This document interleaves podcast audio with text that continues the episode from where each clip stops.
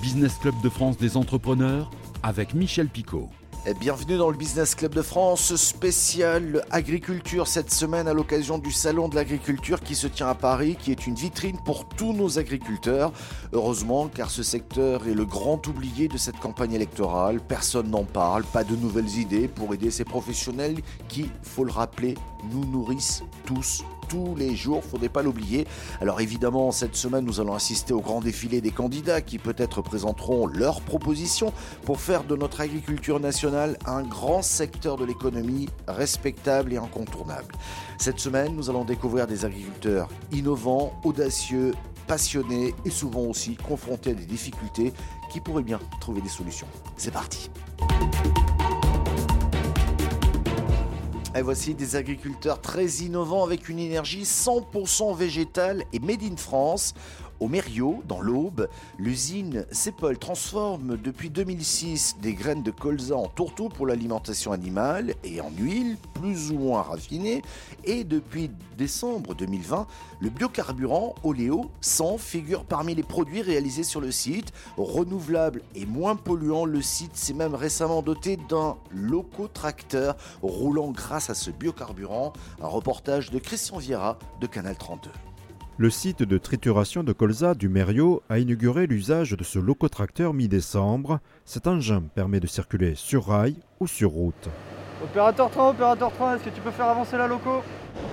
Le locotracteur nous sert à déplacer les wagons sur le site. Donc les wagons de graines ou d'huile et de biocarburant pour nous permettre de les charger ou de les décharger. Un locotracteur de cette capacité-là peut tirer à peu près 2000 tonnes. On peut avoir un pilote en cabine ou sinon elle peut être euh, manipulée avec une télécommande. La nouveauté, c'est que ce locotracteur roule avec l'oléosan, un carburant végétal fabriqué ici même sur l'usine du Mériot. Aujourd'hui, ça permet de diminuer de 60% les gaz à effet de serre et 80% de réduction de particules fines. La matière première, la voici. Rentré en service en 2006, ce site transforme les graines de colza, collectées dans un rayon de 250 km, en huile pour la cuisine, en tourteau pour l'alimentation animale et, parmi les coproduits, en biocarburant végétal l'oléosan. C'est le premier locotracteur aujourd'hui qui roule en 100% colza en France et c'est que le début. Aujourd'hui, nous ambitionnons même de faire fonctionner d'autres engins du site comme un chargeur, une nacelle télescopique. Alors l'ambition du groupe Avril, c'est de faire rouler 50% de toute la flotte des camions qui amènent la matière première ou qui servent à l'expédition de nos produits finis, donc 50% d'ici l'horizon 2023 et 100% en 2025. Aujourd'hui, un locotracteur comme celui-ci va consommer environ 15 000 litres de gasoil non routier à l'année, ce qui va nous permettre de faire l'équivalent en oléosan donc à peu près une économie de 30 000 kg de CO2.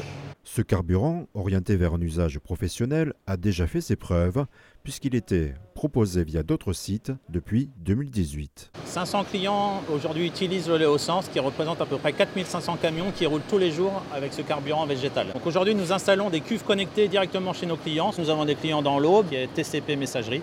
Oléosan n'est pas réservé à 100% que pour les camions. C'est aussi euh, une possibilité pour les collectivités locales avec des bus ou alors pour les engins de chantier de type carrière. Ça rentre complètement dans un mix énergétique en complémentarité avec l'hydrogène l'électricité euh, que l'on peut rencontrer aussi aujourd'hui qui sont en plein développement.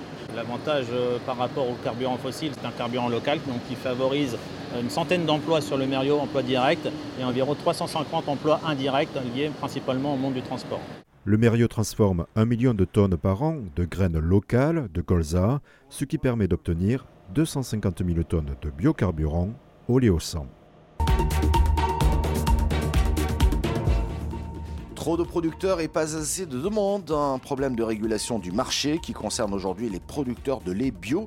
Depuis le début de l'année, 12 éleveurs vosgiens vendent leurs produits au prix du conventionnel mais continuent de payer une certification biologique onéreuse. Ils menaient récemment une action dans une ferme située à Noroy près de Vitel. Un reportage de Vosges TV. Un camion de collecte de la fromagerie L'Ermitage bloqué ce mercredi à Noroy et des éleveurs inquiets pour leur avenir. Depuis le début de l'année, 12 producteurs bio vosgiens vendent leur lait au prix du conventionnel, donc beaucoup moins cher. Mathieu a repris la ferme familiale il y a 10 ans et s'est rapidement converti. Une centaine de vaches qui produisent 600 000 litres de lait par an. Mais produire en bio, ça coûte. C'est donc pour lui impensable d'imaginer son chiffre d'affaires passer de 300 000 à 200 000 euros. C'est comme si aujourd'hui on vous disait un tiers de votre revenu était supprimé. supprimer un tiers du revenu à quelqu'un qui gagne 1500 euros, bah, il gagne plus que 1000 euros, bah, il a toujours les mêmes charges et il a du mal à s'en sortir. Une situation amèrement constatée par Dominique, l'un des premiers agriculteurs bio des Vosges. Il y a 20 ans, le département ne comptait que 40 exploitations certifiées. Elles sont aujourd'hui plus de 300, avec une évolution exponentielle ces dernières années, encouragée par des primes à la conversion. C'est vrai qu'on a connu des hauts et des bas. Euh, j'ai vendu pour la première fois du lait en 1986. Et maintenant, on perd 130 euros de la tonne des 1000 litres. Donc sur mon exploitation, c'est 50 000 euros de moins pour l'année 2022. Le bio occupait il y a 20 ans 3% de la surface agricole de notre département. Aujourd'hui, c'est 12%, mais industriels et consommateurs ne suivent pas, donc le marché sature. Définir aujourd'hui à qui est la faute, c'est vraiment pas simple. Euh, là où on essaye d'alerter, c'est euh, la différence entre les volontés politiques et la mise en application sur le terrain. Et, une volonté politique d'influer sur un marché, euh, si le marché n'est pas là, ça ne marche pas. Une des solutions, c'est notamment de se diversifier. La ferme du Pichet propose par exemple des activités pédagogiques. Quelqu'un qui ne s'est pas diversifié, qui fait que du lait, pour lui, c'est pas tenable. Il va tenir six mois, un an, mais il tiendra pas plus longtemps. Il sera obligé de se convertir ou d'arrêter carrément la production de lait. Donc vous resterez en bio euh, Nous, on va rester en bio. Vous pouvez y repasser dans deux ans. J'espère qu'on sera toujours en bio. D'ici l'année prochaine, Mathieu et ses associés prévoient de transformer sur place leur lait en fromage. D'autres abandonnent le bio et ils seraient de plus en plus nombreux, une quinzaine l'année dernière. Et nous partons en Alsace avec cette initiative, les vergers écoles, ou l'art de développer l'apiculture et les arbres fruitiers en ville. Un reportage d'Alsace 20. Un petit coin de paradis en plein cœur de la ville, c'est le verger des arboriculteurs et apiculteurs de Kingersheim. Ici, chaque année, ce sont 2500 élèves des écoles de l'agglomération mulhousienne qui viennent découvrir l'apiculture et les arbres fruitiers. Passionnée, l'équipe de bénévoles s'est donnée pour mission de transmettre ses savoir-faire et pourquoi pas de faire naître des vocations d'arboriculteurs urbains. On peut avoir des haies fruitières qu'on peut mettre en ville et comme ça les gamins peuvent voir la diversité euh, de, la, de la faune euh, de l'été à l'hiver de façon à avoir le printemps, les différentes saisons. Ensuite ils pourront cueillir leurs propres fruits dans le jardin. Euh, c'est relativement important. Ça nous permet aussi de parler de circuits courts au lieu d'aller chercher toujours les fruits à l'autre bout du monde, on peut avoir nos propres arbres fruitiers, nos propres pommiers, cerisiers, euh, pêchers, abricotiers, etc. Donc on leur explique un petit peu tout ça. Et les anciens nous ont transmis cette passion qu'on essaye de retransmettre à ces jeunes. Lieu de transmission, le Verger École est aussi un lieu de rencontre et d'échange pour les bénévoles. Comme au bistrot, on s'y retrouve pour passer du temps, discuter et refaire le monde autour d'un jus de pomme. Comme quoi, protéger l'environnement et passer du bon temps peuvent aller de pair.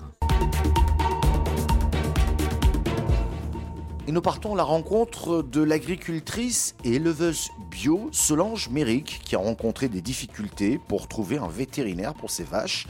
Alors que le nombre de vétérinaires inscrits au tableau de l'ordre continue sa progression, la part de praticiens exerçant une activité rurale ne cesse de décroître. Christian Vera de Canal 32.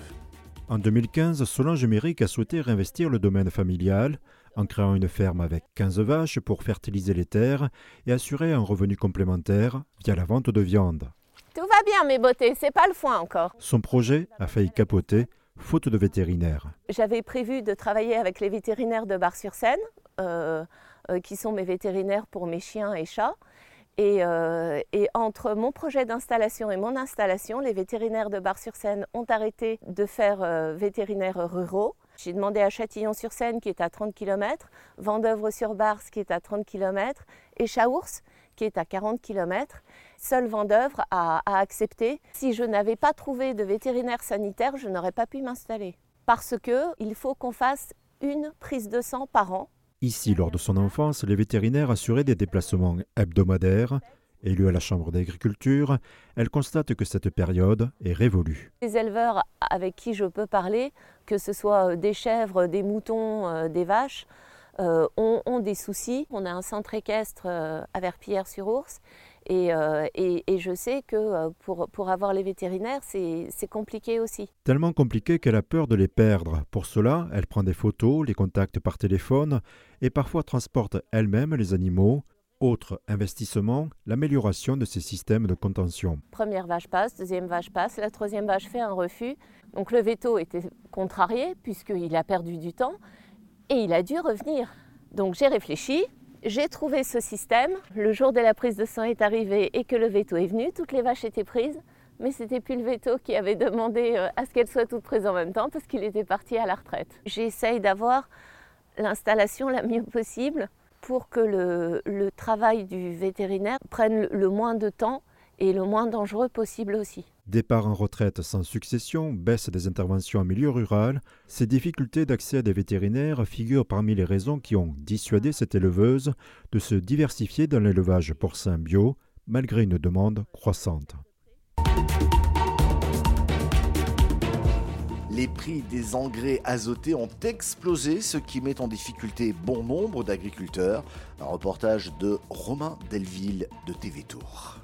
L'envolée du prix des engrais azotés est telle que Philippe Palfard en viendrait à hésiter à semer du blé dans les mois qui viennent.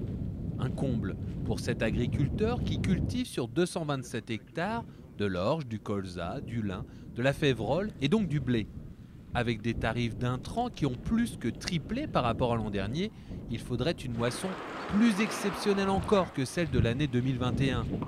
Ce Lochois a dû trouver un substitut trois fois moins concentré en azote et qui lui fait craindre des rendements moins bons. De l'eau azotée qu'on a trouvée comme ça sur le marché, mais euh, ça, ça représente que le premier, euh, voire le deuxième passage. Donc euh, on va être couvert qu'à 50%. Est-ce qu'on va réduire la quantité d'azote encore au détriment de la qualité sur la récolte 2022 C'est pas exclu.